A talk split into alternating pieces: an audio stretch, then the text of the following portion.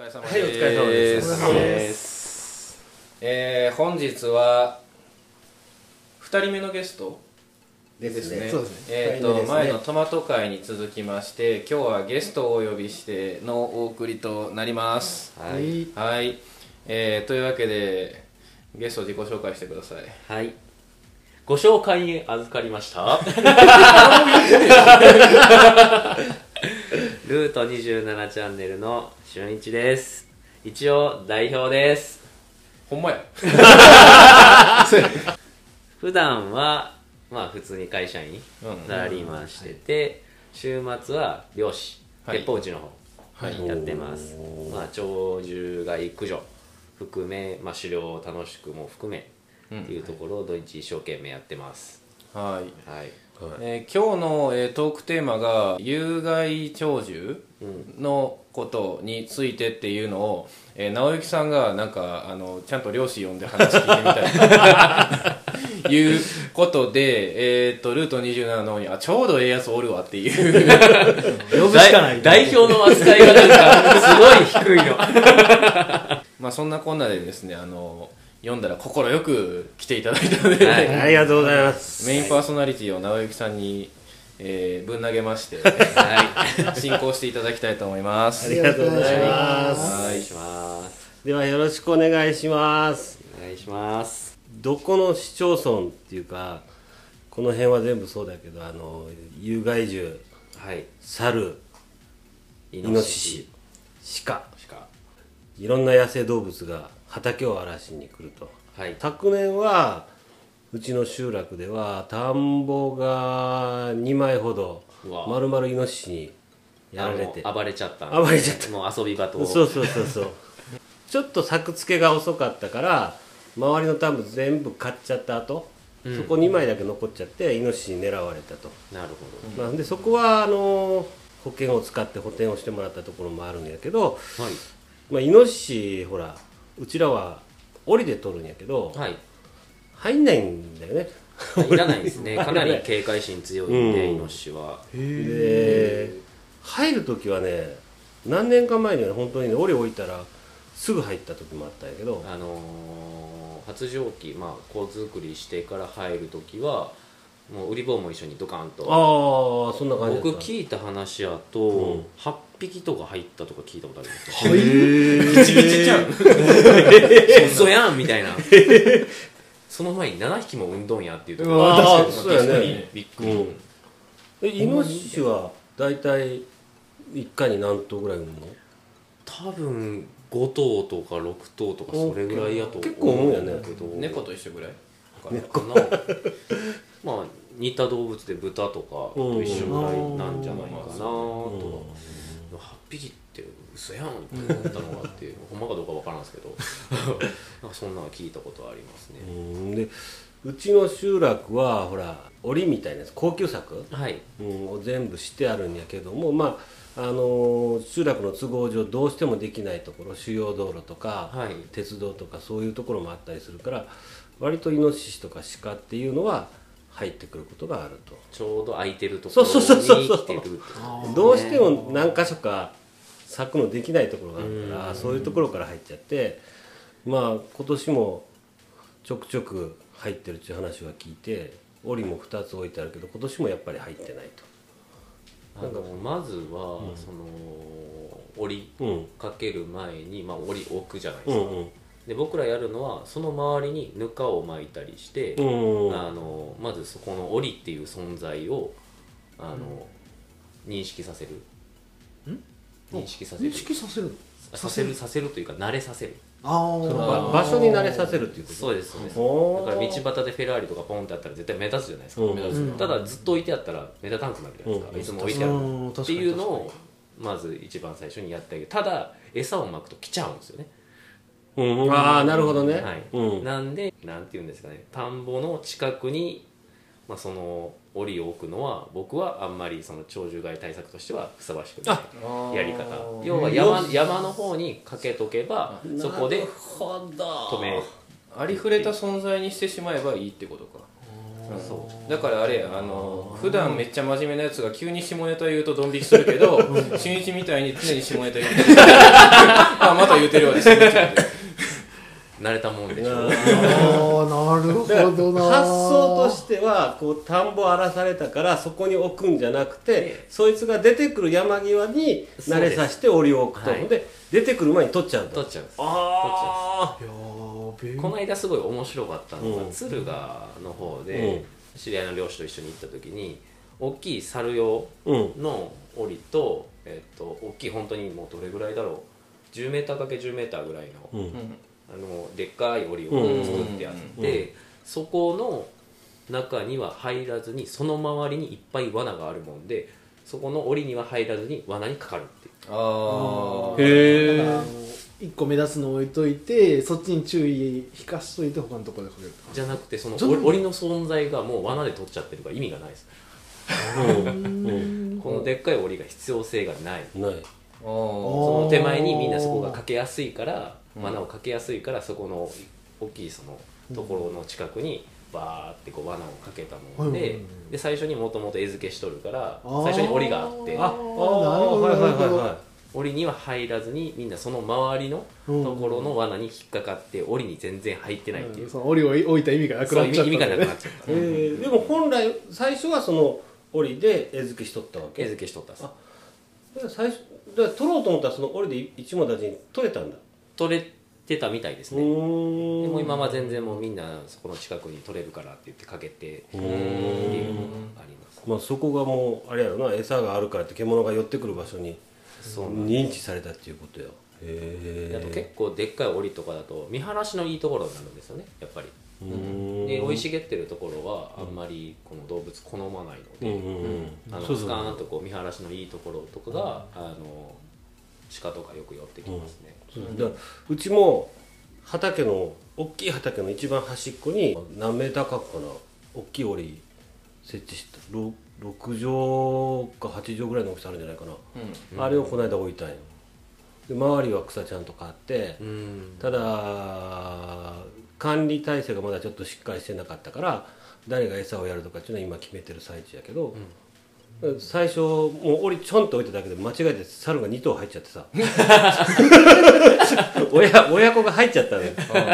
で最初は猟友会に登録してある人がせっかく檻置いたんやからって言って管理せなあかんわってあの棒をちゃんと置いてくれてあったから、はい。出たり入ったりできとったんやけど中入ってその棒倒しちゃったから、もうその2頭出れないのよ。もうどうにかするしかないっていう状態になって、まあ、結局餓死みたいな状態になったんかな、ああよよくよくないですね、うん、でもうそれでその2頭のけた後は中消毒して今ちょっとほったらかしの状態、今まだ管理がしっかりできないからちょっと置いてあるっていう状態でしてあるから、まあ、来年その折で猿が取れるのかなっては期待してるけど実際鹿とかはさ高級作した後に飛び越えてくる？あの僕も実際見たことないんですけど、あの2メーターぐらいジャンプするっていう 噂がありますね。ただ着地の時に足が骨折してしまうので、あのあんまりジャンプしたがらないっていう話も聞いたことあります。ほんまかいなって僕も思うんですけど。下がアスファルトとかやと硬くて折れちゃうってこ多分着地やと思う、ともう本当に多分こけるとか多分そっち系なんだとあ思あううまいこと着地できない重たいもんね。でかまあいし、確かに。足も細いですしね。うん。多分馬と比べると、うん。山の中で走らせたら鹿の方が速いって言います。ああうん。馬はねダメだもんね。障害物あると。おーそうか。鹿はほらここ最近やなまた鳴くようになってきて一時は全然鳴かなかったんやけど。あと朝方鳴いてるのはオスなんですよね。あそうなの？あの発情期今でももう発情期終わってもいいぐらいな時期なんですけどちょっと前やった。この間鳴いてますねうん朝方は。へえオスの発情期か。いや喋らんゃいや 多少の下ネタ。はえどこが下やったんですか？いやもう血気盛んな若い男たちなんで どうにでもなるですよ、どうにでもなるかもしれない、うん、あかんこと言ってもほら結局ピー入れるの。ピー。ブチッと切っちゃうから、自分で言って自分でピー入れていくスタイルでそうそうそうそう。自分で責任持って処理してる。い 余計なこと言うたなみたいな鹿はと取ったりする？取ったりします。うーん。よくかかるのは鹿です。あそう。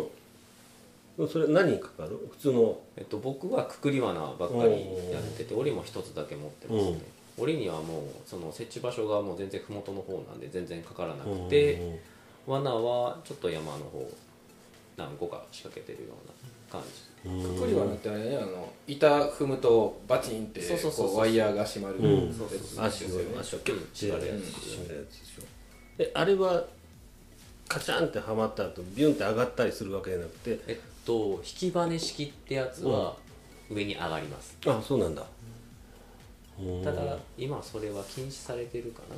そのなんていうかこの竹のこのしなりを利用してみたいな取り方は多分ダメですね。あ引きバネ式はその踏み板を踏んで、そこにちょっとえっと、まあ、リード線みたいななんかこうピアノ線みたいなのがあって、それがこう引きバネでずっと保持してあってトリガーが開くとそのままカシャンとそのままくくり花をこうキュッと締めるっていう、足元のところそう足元の人がっていうのはいますけど今やってる人僕一人しか知らないです。おるんやいます。うーん。で僕はあだから性に合わんなと思ってやめました。性に合わんな。なんか設置がすごい面倒くさいんですよね引きバネ式。うん。とねねねじりバネとかいうやつもあるんですけど僕は基本的にもう押しバネ式のくくりバナっていうのを使ってますね。年間何頭ぐらい僕でそんな頑張ってないので僕。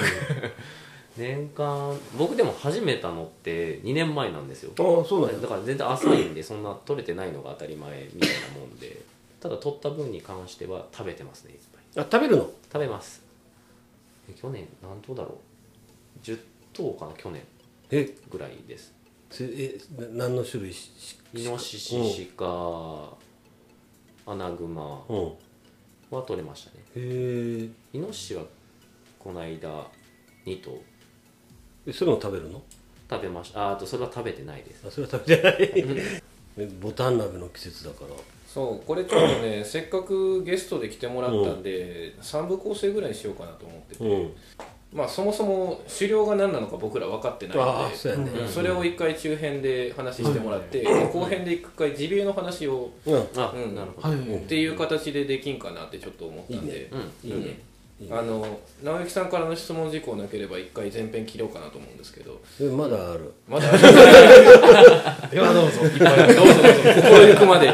せっかくのゲスト会なんでいやだからそのひどい被害をさちょっとでも抑えようと思ってこの間その檻を設置した時に町の人から聞いたのは、町内で猿のグループが3つ4つぐらいあるって言っとったのかな、はで大体1つのグループが2 3 0頭ぐらいになってるよって言ってそうですね。それがこうぐるぐるぐるぐる回るんだって。ま回る？まああのうん。いろんなその山をこう順番順番に回っていくような感じで、はいはいはいはいはいはい。一人ゲーム的な話で新庄で捕まえたやつに GPS をつけてしばらくしてまたしばらくしたら新庄に戻ってきたって言っとったから、ううん。んそういうのがあるからそのグループを一つ捕まえると普通はもうしばらくは来んようになるよっていう話やったんやけど、ボスザルは捕まえるなって殺すなって言いますもんね。えあどうあそうなの？あダメなんや。分散するからっていう。ああそういうことか。はぐれちゃうおーリーダーがリーダーがいない。ななんか誰かがリーダーになるわけじゃないんだ。ターザンじゃない限りそう。どうなんだろう。俺がやるぜ。ってへえあそうどうなんだそういうことか。えなんかそういうイメージやった。なんかどうなのかな。ナンバー2が上がるんかなみたいな。へそこの生態系は私わからないなでも。えでも猿とかのほら大きい檻とかで取れたやつとかも処理しに行ったりはするんでしょ？えっと、僕はサルオリ持ってないのと、うん。サルオリをしてる人っていうのは基本的に町の有害駆除うんうんの人がやってるんですけど、ん僕らにはその任務は与えられないです。あ。まだまだこの入って間もないので、そういうことか、はい。あうあん。おじいちゃんもうベテランのおじいちゃんたちはもうバリバリやあってますけど。猟友会の中でもそういう流れがあります。あります当番で何人か携帯持って、あそうですそうです、うん、いる人がいるからそ浜の町でいうと自治体っていうのがあって有害駆除の罠単位っていうのとうん。のと自治体って言ってその有害駆除のその自治体っていう人は鉄砲を撃っていい人年がら年中。その駆除します僕らが罠取りましたよ。実地体ってどんな字書くの？実地の実地実地ああえっと身にあそうそうそう。うん。ああなるほど。土地の地。自治体うん分からん。詳しいところは調べてもらって。ググってください。美浜町って言ったら7人ぐらいがその携帯持ってやってるんですけど僕らは罠の有害駆除しかできないんですよ。うん。うんで罠をまあ罠で獣を捕まえました。うん。ってなった時にその自治体に電話をかけてここで取れたから来てって言ってうん。撃ってもらう。うん。止め刺しをしてもらう。へえでこれ猟奇っていうのがあってうん。僕は今そのえっと福井県だと猟奇っていうのが11月15日から2月の15日までは何でも僕撃っていいんですよ。うん。その対象のはいはいはい。ちょあの鳥獣であの登録されてるその獣たちは撃っていいんですよ。で有害駆除っていうのはその決められてるんですよ。その種類が。うん。イノシシだったり鹿だったり猿だったり、うんまあ、捕まえ方はいろいろそのあるんですけどそのまず11月の15から2月の15が一般猟奇って言われるものでで次にえっ、と11月の1日から3月の15までは罠をかけていいんですうんで福井県だとイノシシ鹿は11月の1日から、えっと、3月の15までは鉄砲で止めさせていいんです。うん。それは僕できるんです。それ以外の有害駆除の単位は鉄砲を持ってる人であってもその期間は撃てないんです。へえで自治体だけがその7人だけが年がら年中鉄砲を撃てる。へだから呼ばないといけない。えこの間ハウスで仕事してたら鉄砲のパンパンって音聞こえてきてびっくりしたことあるんやけど。俺はな。山の方から3発ぐらい聞こえたかへだから僕らはその3ヶ月間でいかに4ヶ月か、間でどれだけこう取れるか。なうーん。で有害の罠はできるので罠だけはこう年がら年中かけて猟奇以外はその有害駆除単位の自治体っていうのにお願いして取ってもらうような。鉄砲使えてもそういう時期で変わるんだね。変わります、ね。うん。あとさはい。月の悪魔？はい。なんか最近チラチラとあっちこっちで出てますね。出てるって、あれは取っちゃいけないんでしょ？えっと福井県は一応自粛中です、うん。だから僕もその熊猟に行ったことがないのでわからないんですけど、まあ、僕が免許取ってからはもう自粛だったので、あれなんですけど積極的に多分取るなっていううん。だけのものやと思うんです。お。ほ一応多分絶滅危惧種の方に分類されるのではないかなとう、思うん、なんかって、そっちには入ってるただ被害が多いし、うん。で表立ってこう熊取りに行くぞっていうのは多分ダメ。そこのニュアンスがあのなんかコロナと一緒ですよねなんか。そうだね。うん、いやほら今もそうだけど結局山に食べ物がないから熊が里に降りてくるよとかって言われるんだけど、はい。それってどう本当なんかな？どうなんかなと思って畝沿いに熊を移動するんですよね、うん。た谷か畝かどっちか、うでそのルートの中にその美味しいものがこう、まあ、あれもイストリゲームみたいなもんで、うんあの熊のねぐらねぐらっていうのがあちこちにあって、そこの周辺で探しながらで近くのまたねぐらをねぐらをねぐらをねぐらをって移動してるんですけど、一匹がいくつもねぐら持ってるってこと？一匹じゃなくてみんなでシェアしてるんですあシェアしてるの？そんなシェアハウス的な感じなの？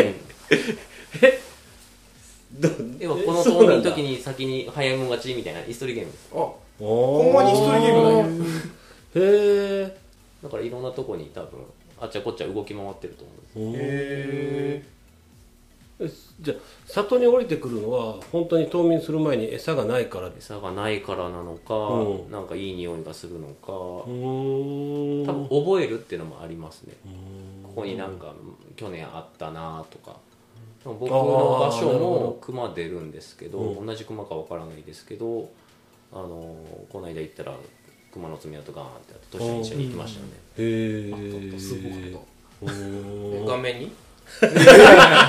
俺 それ多分俺死んでるんだよ。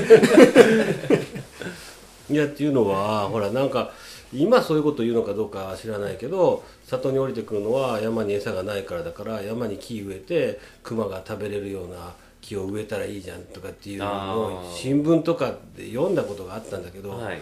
僕的にはさそれやっちゃったら本来死ぬべき熊が生き残るじゃんって思って本来餌が減ればさ自分たちで生活できなくなる熊がいるわけや、それが餌増やしたら生き残っちゃって結局里に降りてくるんじゃないのって思ったよね。で今まで5頭でいっぱいいっぱいやったところに木植えるから6頭7頭が生き残れるわけよ。木植えちゃったらさ、はい。そうすると雪降った時にじゃあ3頭しか残れないよと本当だったら2頭ぐらいが降りてくるところでいいの、はい。4頭ぐらい降りてくるじゃんって。そういう考えをさちょっと思ったりしたら僕その発想あんまり好きじゃなかったから、えー漁師さんたちはそういう話とかするのかなと思ってあでもあんまり熊は出てきたどうのこの怖いねぐらいで、うん。でその、まあ、有害駆除と狩猟の違いなんですけど、うん。あの生態調整っていうんですか、うんうんこのに人間のエゴをひたすらこう動物にこう追い打ちをやってるんで出てきてもしょうがないんじゃないかなと思ったりはしますね。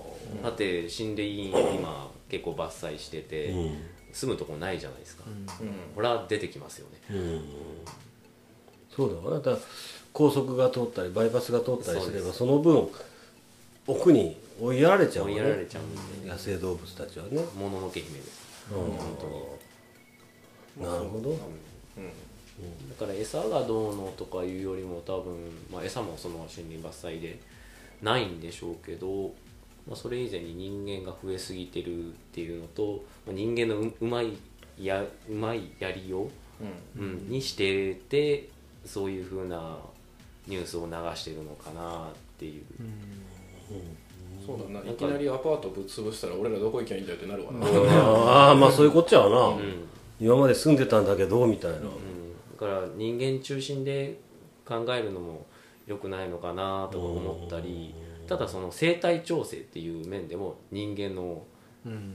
あれですからね、人間が勝手に調査して、お前らはこんだけだよって決めつけてるのと一緒あで。それもなんかちょっと違うのかなって思ったり、まあ、すごいグレーなところが多いんですよね、生き物をこう生死をその辺は結構その、まあ、クジに日本だったらクジラの話とかもあったりするじゃないですか、減ったから増やそう増やしたから減らそうとかってういう、ん。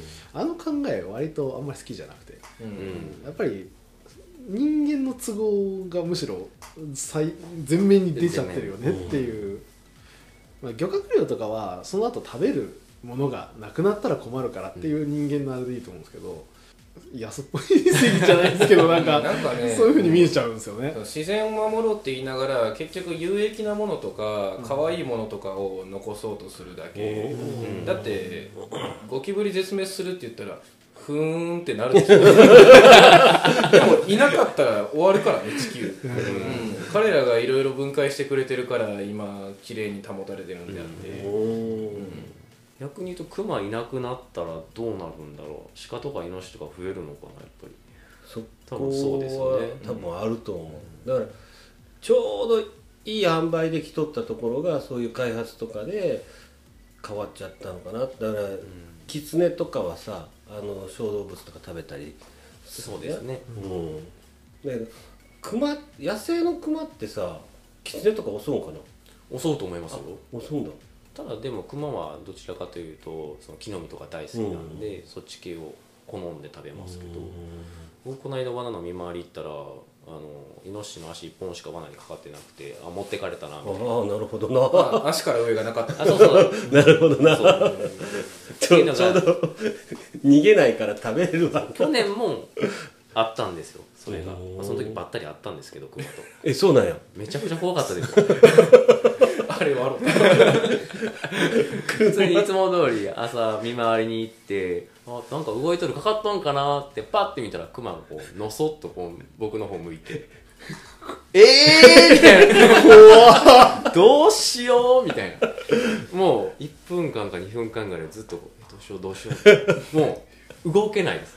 まあそうよねどうしよう。なんかちらっとさクマってあったら逃げちゃダメだっていう話聞いたんだけど 思いっきり後ろ向いて逃げました。どうしよう？でも動かんとずっとこいやでものこの感じもずっっと嫌やしな逃げてそのままうちのハウス来たのよ。超興奮状態。どうしよう？どうしよう？ってやべえやべえやべえ連絡した方がいいかな。え待って、うん、えみたいなパニック状態。いやなるよねそれはね。でもそれはあった。仕掛けてあるところだから山の中とか。山の中です。なのでで人里に降りてきたわけじゃないからじゃない。で すやだな。熊と目が合っちゃったよって。で漁師仲間呼んで「ごめん熊出てからちょっと一緒に来てくれへん」って言って お願いして、でそこに一緒の漁場であのやってたんでその人と。でその人のそのトレイルカメラってこうカメラあるんですけど、赤外線で動いたらこう、うん撮ってくれるっていうカメラがあってそのカメラを見に行ったんですねそしたらがっつり映ってるんですよこの熊が。へそのそっと。見た？130センチぐらい。見たの？カメラの映像を見せてもらった。ああそうなんや。めちゃくちゃ怖かった。いやーそれは怖いわ。行く？って言って。でそれまで熊出たんですか？ちょっと初めてなんで行きましょうよみたいな感じで言っててそのカメラのその映像を見た瞬間に「えやめましょう」って。すげえ面白い面白かった。さあ一旦切りましょうか。うん 一旦ここで。というわけであの中編へ続く。はい